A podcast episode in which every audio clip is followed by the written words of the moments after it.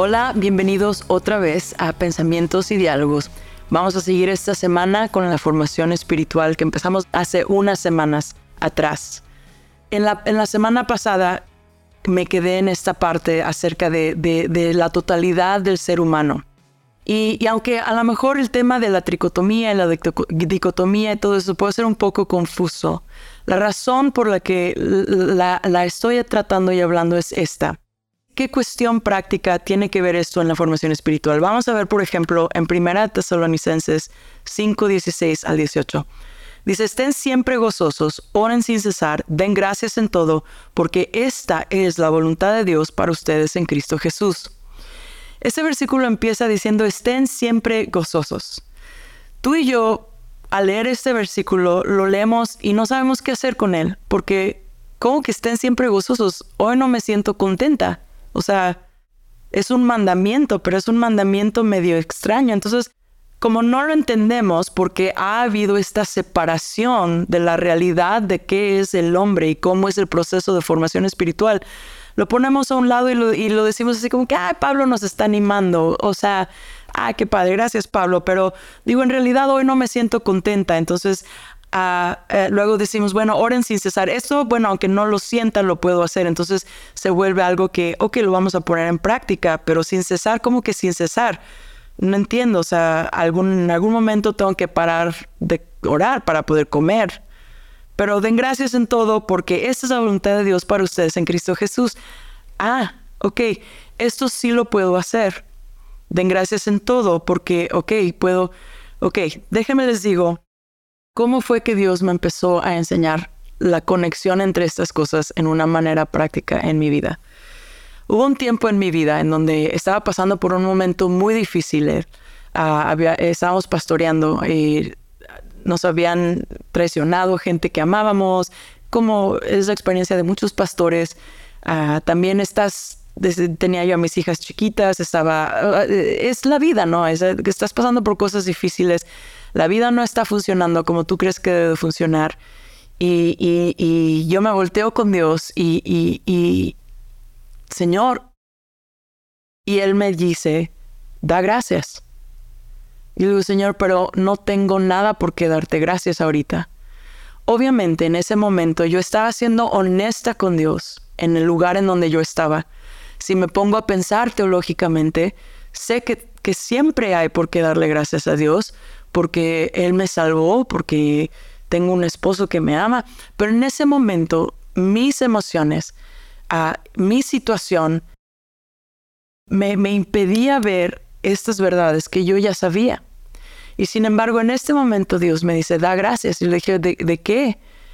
Y me dice, de lo que te acuerdes y de lo que puedas, dame gracias. Y en ese momento, por obediencia, empecé a reflexionar en las verdades teológicas. Gracias Señor. Gracias Señor porque me salvaste. Gracias Señor Gracias Señor por mi esposo. Gracias Señor porque me diste un, esposo increíble. Gracias Señor porque dices que nunca me vas a dejar. Gracias. Y empecé simplemente recordando lo que sabía que era verdad, aunque no lo podía sentir. Y al empezar a obedecer y a poner este dar gracias en todo, porque esta es la voluntad de Dios para ustedes en Cristo Jesús, empezó a cambiar dentro de mí mis emociones. Empezó dentro de mí a cambiar este proceso en donde las circunstancias ah, que estaban afectando mi estado emocional empezaron a, a cambiar, en donde empecé a disfrutar de la paz de Dios y del gozo de Dios, en, aún en medio de circunstancias difíciles. No fui en ese momento a, un psicólogo, estoy pasando, y a, un doctor. Fui a Dios a que me ayudara a entender y Él empezó a darme estas enseñanzas de lo que vamos a llamar las disciplinas en el espíritu que fueron transformando lo que hemos conocido como el alma. ¿Por qué? Porque una disciplina que hice, lo, lo hice físicamente, abrí mi boca me paré, caminé, abrí mi boca, usé mi mente y mi cerebro para recordar qué era lo que Dios había dicho en su palabra, para tratar de recordar cualquier cosa que podía empezar para dar gracias. Era lo que dice Pablo, que traigan su cuerpo, presenten su cuerpo. Yo presenté mi cuerpo, presenté mi mente, presenté, presenté mi, mi, mi, boca, presenté todo mi ser, presenté la totalidad de mi ser en obediencia a dar gracias en todo, porque esta es la voluntad de Dios para ustedes en Cristo. Y esto empezó a cambiar cómo yo entendía estar siempre gozosos.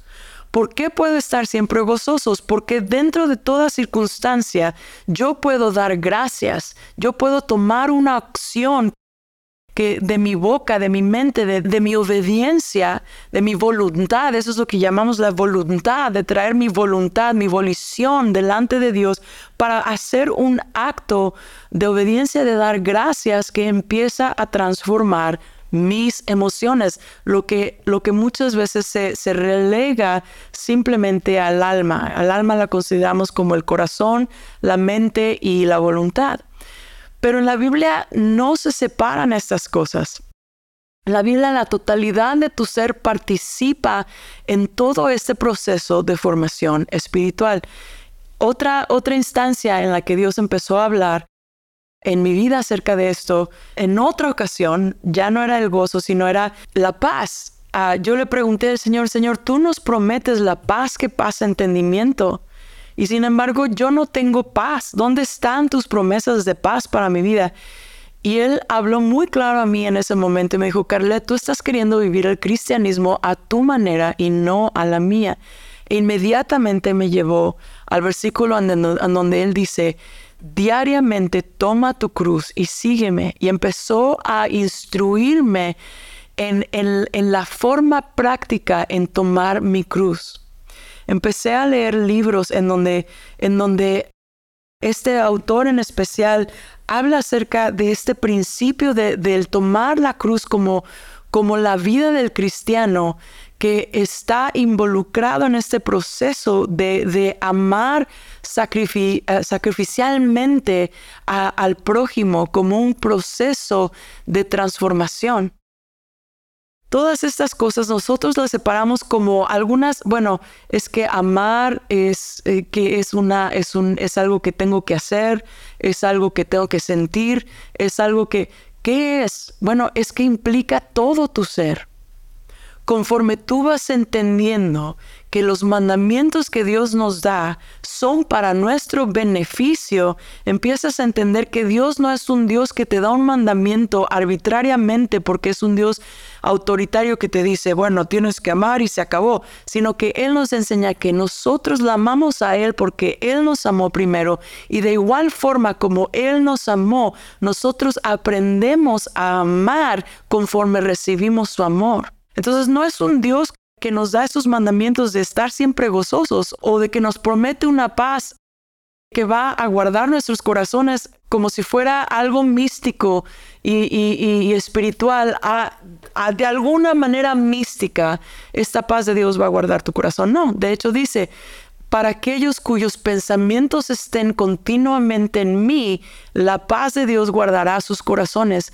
Estoy parafraseando este versículo en este momento porque no lo tengo delante de mí, pero esto es lo que está hablando en la Biblia que dice, cuando tú mantienes tus pensamientos continuamente hacia Dios, la paz de Dios va a guardar tu corazón. ¿Por qué? Porque esto tiene que ver también con otro aspecto que hemos separado, que es la sana doctrina de la teología. Ay, esto es para, para aquellos que se van al instituto bíblico y no tiene nada que ver con la realidad práctica, pero no es así. La Biblia habla de la sana doctrina porque la sana doctrina habla de la realidad de quién es Dios, de, de, qué, de, de, quiénes somos nosotros y de cómo espera Dios que vivamos nuestra vida. La sana doctrina a nosotros contemplar la magnitud de, la inteligencia de quién es Dios, todo esto guarda nuestra mente en la paz de Dios porque empezamos a entender que, que toda esta sana doctrina tiene que ver con, por ejemplo, que el primer capítulo de la Biblia que yo tuve que aprender de niña, el Salmo 123, el Señor es mi pastor y nada me faltará. Cuando yo empiezo a meditar en lo que la Biblia dice acerca de quién Él es mi pastor, nada me faltará. Él promete guiar mi alma, Él promete consolar mi alma por sendas de justicia, por amor a su nombre. Él dice, en lugares delicados me pastoreará. O sea, hay, una ternura del pastor que me va a llevar a estos pastos en donde Él confortará mi alma, en donde Él va a alimentar mi alma, Él va a alimentarme a mí como persona para que para que yo pueda entonces crecer. Y dice después de esto, que aunque ande en valle de sombra o de muerte, no temeré mal alguno. Tu vara y tu callado infundirán aliento. O sea, el aspecto de, la verdad de Dios, de, de, la vara y el callado, es, es aquella, aquel aspecto que el pastor usaba con, con, las ovejas cuando había una oveja descarriada y el pastor se la jalaba. También era un aspecto del pastor en donde si venía algún algún lobo que quería venir a matar a, la oveja, el pastor tenía una vara que, que, podía utilizar para defender a las ovejas en la Biblia, cuando entendemos estas cosas, habla la, Biblia de que Jesús es el buen pastor que guarda a las ovejas de aquellos lobos que quieran entrar por una puerta no autorizada a tratar a venir a distorsionar la verdad de la sana doctrina. Todas estas cosas están interrelacionadas y no las podemos separar. Quiero tomar aquí una pausa y decir, yo no estoy yo no tengo pleito con la psicología como tal si la entendemos de cierta forma. Yo no estoy diciendo que si, estás pasando por un momento difícil y necesitas ir con un psicólogo a cristiano, voy a aclarar aquí, cristiano, yo no, yo no veo eso como algo problemático y te lo voy a explicar por qué. Ah, también no veo nada de que, de que puedas diferenciar entre que a lo mejor hay un pastor que no tiene un entrenamiento y puede orar por ti, pero a lo mejor necesitas a alguien que sí ha tenido un mayor entrenamiento que te pueda ayudar a, a procesar cosas, a hablar con ciertas cosas, pero quiero explicarte el por qué. En realidad estas cosas no están separadas, simplemente más bien en la vida práctica, en la vida de la iglesia, muchas veces las separamos porque no tenemos un entrenamiento, porque no hemos entendido estas cosas. Y está bien, Dios las usa y Dios obra y Dios nos ayuda, pero, pero ¿Por qué la psicología? Ok. Hay aspectos en la Biblia, hay un versículo, por ejemplo, en Romanos 1, lo voy a buscar para dártelo tal y como está. Pero en Romanos 1, Dios nos habla acerca de, este proceso tan claro. A mí me encanta este, este capítulo de Biblia, Romanos 1 y 2, porque Él nos da este entendimiento en donde dice, pues la ira de Dios se manifiesta, desde el cielo contra toda impiedad e injusticia de los hombres, que con injusticia detienen la verdad. Porque lo que, lo, que, de Dios se conoce es evidente entre ellos, pues Dios hizo que fuese evidente. Aquí está hablando no de cristianos, está hablando de la humanidad. Él, la Biblia dice que Dios se ha hecho evidente para el hombre porque lo invisible de Él, su eterno poder y deidad, la divinidad misma de Dios y el poder de Dios, se deja ver desde la creación del mundo, siendo entendido en las cosas creadas de modo que no tienen excusa. Los hebreos entendían que dentro de la creación misma, Dios había entretejido la sabiduría. La sabiduría en Proverbios 8 dice, yo estuve presente cuando Dios creó el universo. Y ellos hablan de, de esta, este entretejimiento de la sabiduría divina que está en la creación misma. Entonces, aún una persona que no conoce a Dios porque tiene una mente, porque es un ser creado a la imagen y semejanza de Dios, puede tener un entendimiento a través de la naturaleza de que existe algo más allá que la naturaleza, de que hay un Dios, hay un creador. Ahora, la naturaleza propia no nos puede dar el mensaje de salvación que la Biblia nos dice es revelado a través de Jesús, a través de su palabra. En Hebreos dice, la revelación de Dios a través de la palabra que ha sido dada de los profetas y los apóstoles y por último a través de su Hijo Jesús es la revelación perfecta del Dios eterno. Pero este mismo Dios, el creador del universo, ha entretejido en la naturaleza misma esta realidad de la sabiduría divina que aún personas que no conocen a Dios puedan descubrir esta realidad. Por eso tú puedes ver verdades cristianas dentro de otras filosofías y dentro de otras religiones, porque toda la realidad sale de Dios, no hay otra realidad. No puede haber otra realidad que alguien inventó. Toda la realidad sale de Dios. Por lo tanto, aquel, aquella persona pensante y aquella persona que observa puede concluir de sus pensamientos y sus observaciones la realidad que Dios creó. Aristóteles, el primer filósofo, llegó a la conclusión de que había un Dios, a él le llamaba el the unmoved mover, aquel que no, aquella sustancia inmovible a que mueve todo lo demás. Para él esa era, su definición de Dios, porque él sabía que tenía que haber un principio final, una causa inicial de toda la realidad. Entonces, esto es una, este simplemente lo podemos ver como una reflexión de alguien que observando la naturaleza pudo concluir que había algo más allá de todas las causas materiales que existían en la naturaleza.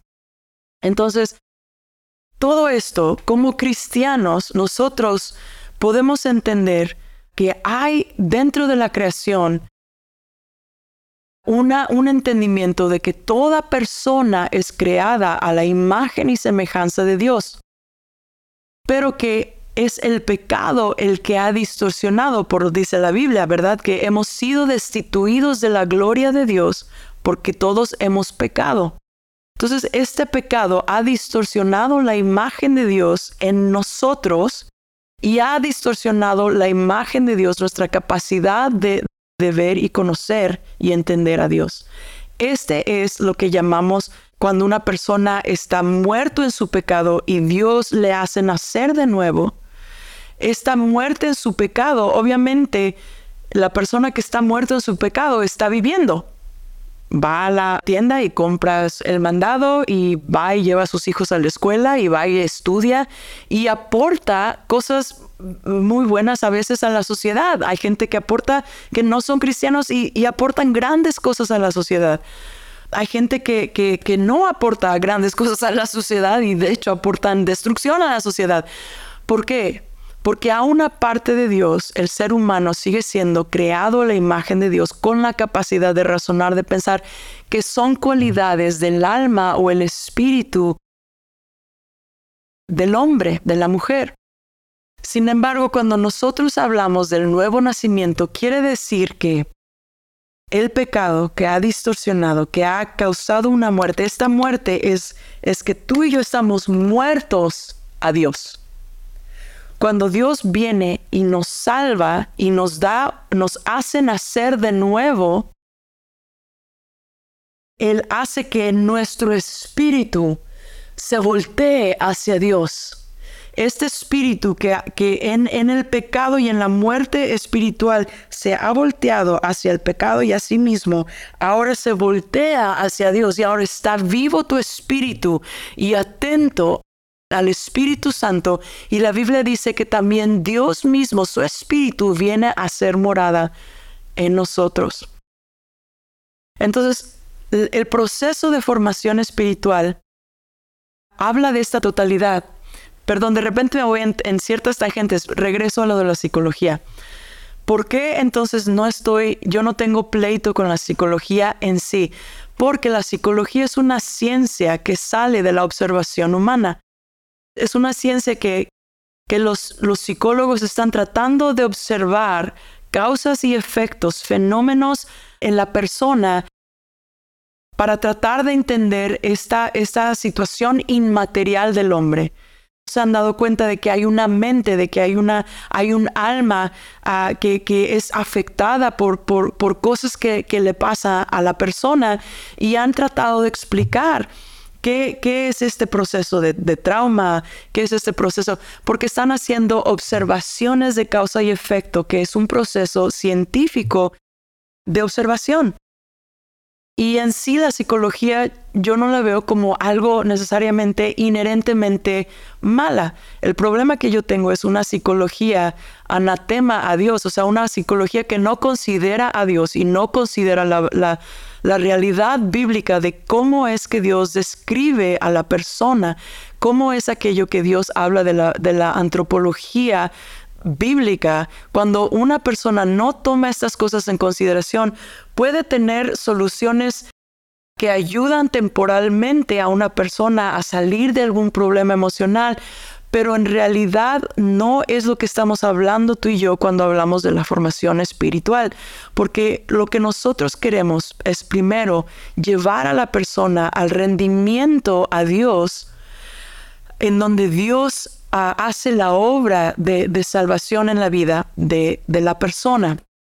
Te estoy hablando aquí de cosas, dos cosas teológicas que pasan en el momento del nuevo nacimiento. La conversión es la parte que le pertenece al hombre, la salvación es la parte que le pertenece a Dios. ¿Qué quiere decir esto? La, salvación es obra de Dios de, de principio a fin. Un hombre muerto en pecado no se puede resucitar a sí mismo. Un hombre que está muerto en pecado necesita que alguien le dé vida. Necesita que el Espíritu Santo venga y vivifique su hombre que está muerto, su hombre interior que está muerto. Esa es la salvación. La conversión tiene que ver con la parte del hombre que rinde su vida a Dios, que reconoce que hay un Dios, que Jesús es quien Él dijo ser el Salvador del mundo, que si nosotros ponemos nuestra confianza y nuestra fe en Él, que si nos arrepentimos de nuestro pecado, Él nos va a salvar. Esa es la conversión. Pero dentro de la conversión hay este proceso, la parte que nos toca a nosotros es la parte de la conversión, la parte que es de Dios es la salvación y es esa es obra de Dios. Tú no te puedes salvar a ti mismo. Nuestro proceso como ministros del Evangelio, como padres espirituales, como discipuladores, es el proceso de la conversión, de llevar al ser humano a continuamente ser convertido, transformado, renovado por el proceso de cambiar cómo pensamos, que es el proceso de arrepentimiento, de decir, tienes razón Señor, tu verdad es la verdad. Entonces, yo puedo considerar que, que, si yo me arrepiento, que si yo me estoy quejando como cristiano y no estoy obedeciendo el mandamiento de Dios de dar gracias a Dios en todo, que va a haber aspectos de mi vida que no van a funcionar como deben porque no, no estoy entendiendo. Entonces puedo estar quejándome y puedo ir el domingo y alabo al Señor, tengo un encuentro espiritual, siento la presencia de Dios, lloro, me arrepiento, pero regreso el lunes y me empiezo a quejar de mi trabajo y me empiezo a quejar de todas estas cosas. Y luego empezamos a experimentar y a sentir el resultado de este pecado que es estarnos quejando se nos hace muy, muy difícil estas cosas porque cuando hablamos de esto, dice, ay, no serás religiosa. O sea, no es, digo, tampoco es para tanto. No te estoy hablando del pecado en, ese sentido. La Biblia dice, hay pecados que llevan a la muerte y pecados que no. El pecado que lleva a la muerte es el rechazo de la convicción del Espíritu Santo en tu corazón. Mm aquellos que rehusan rendir su vida a Dios, a pesar de que la Biblia dice que el Espíritu Santo ha sido enviado al mundo para traer redargumento del pecado, pero el mundo se rechaza al, al, Espíritu Santo que ha sido enviado al mundo, este es el pecado que lleva a la muerte. Porque si tú rechazas la convicción del Espíritu Santo en tu vida, ya no hay otra convicción, ya no hay otra cosa que puedas hacer para llegar a la salvación. Ese es el pecado que llega a la muerte. Entonces, cuando una vez que tú has reconocido a Jesús como tu Señor y tu Salvador y has y Dios te ha dado ese nuevo nacimiento, ahora ¿cómo creces en ese en ese proceso de ser transformado a la imagen de Cristo? Bueno, es este mismo proceso. Entonces sí, yo llamo pecado cuando nos estamos quejando, cuando estamos haciendo las cosas que Dios nos dice que no hagamos y no estamos haciendo las cosas que Dios dice que sí hagamos. Todas estas, estas partes son cosas que tenemos que ir siendo transformados, renovando nuestra mente para decir, Señor, tienes razón, si en vez de estar quejándome, empiezo a dar gracias a Dios en todo, empieza a cambiar mi experiencia emocional y empiezo a crecer en mi madurez espiritual y a conformarme a la imagen de Cristo. Esto es un fenómeno que se puede aún observar fuera del cristianismo puedes verlo si tú lo, pones, te, pones a buscar en Google, te vas a dar cuenta de que aún los psicólogos, los psiquiatras, los, ah, los gurús espirituales te hablan acerca de la gratitud como una práctica que te ayuda en tu salud mental. Pero como nosotros como cristianos hemos dividido estas cosas y queremos no ser tan religiosos y queremos, queremos ser muy espirituales, Ah, no hemos entendido que todo lo que Dios nos da en su palabra es para nuestro bien. Cuando Dios te dice dar gracias en todo y tú lo empiezas a poner en práctica, trayendo tu cuerpo como un sacrificio vivo delante de Dios abriendo tu boca, usando tu mente y declarando gracias Señor, porque aunque no lo siento ahora, sé que tú eres fiel, tú prometes no dejarme, empiezas a participar en este proceso de formación espiritual en donde tu alma se beneficia y empiezas a entender esta, este, esta parte de, de cuando Dios dice, regocíjate en todo. Ah, hay un gozo que mantiene al cristiano aún en situaciones difíciles, porque hemos puesto en práctica la verdad de lo que Dios nos enseña. Yo lo he experimentado en mi propia vida. Cuando yo llegué al Instituto Bíblico en Cristo para Naciones a, los 18 años, esta fue mi oración. Señor, yo ya estoy cansada, yo llevo tantos años viviendo dentro del mundo cristiano y yo ya no sé si eres real o no eres real porque yo, yo, veo tantas cosas dentro del cristianismo que no entiendo. Pero si eres real, ayúdame por favor. Y por lo menos, por favor, dame paz, da paz a mi alma, no tengo paz en mi alma. No te pido ni siquiera por gozo, porque no, no, no, no llego a creer que, pueda yo vivir en este gozo. Pero tal vez paz. Eso es, por lo, por lo menos dame paz, tranquilidad.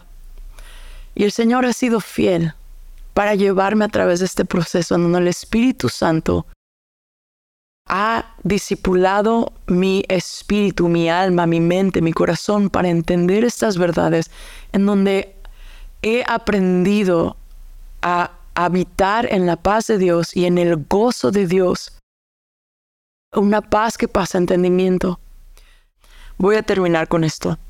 Dios es fiel, su palabra es verdad, y todo lo que Él nos habla nos impacta en la totalidad de nuestro ser no hay una dimensión espiritual mística aparte de la totalidad de la transformación que Dios quiere hacer en ti, en tu, en, en tu ser, alma y cuerpo, o espíritu y cuerpo.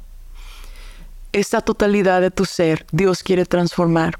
Dios quiere continuamente hacer esta transformación, fortaleciendo tu alma, fortaleciendo tu cuerpo, conforme vas caminando con Dios espero poder dar una tercera o cuarta parte, dependiendo de cómo la consideremos, en donde empezamos a hablar más propiamente de las disciplinas espirituales y también un poco acerca de este proceso de la sanidad en el cuerpo del cristiano y qué tiene que ver eso con la formación espiritual. Te bendigo en el nombre de Jesús. Espero que la teología y la filosofía cristiana de la cual hablé hoy no te confundan Simplemente lo más importante que quiero que sepas es que Dios quiere que tu alma prospere así como has prosperado en esta realidad de que tu salvación está segura por lo que Jesús hizo por ti en la cruz. De igual manera, Dios quiere que tú seas prosperado en tu hombre interior y aún en tu cuerpo físico. Y Dios tiene propósitos buenos para ti. Él te ama y Él desea que tú le conozcas y que vayas conociendo y creciendo y desarrollando este entendimiento en tu vida para que vayas teniendo este gozo y esta paz que pasan entendimientos, que sostienen tu alma. Así es gracias Señor, gracias Señor, porque tú nos llevas a toda verdad. Tú eres el que nos guía, tú eres el que nos sostiene. Yo te pido que tú continúes enseñándonos y hablándonos para que podamos, siguiendo ser transformados a la imagen de Cristo en la totalidad de nuestro ser. Gracias Señor, en el nombre de Jesús. Amén.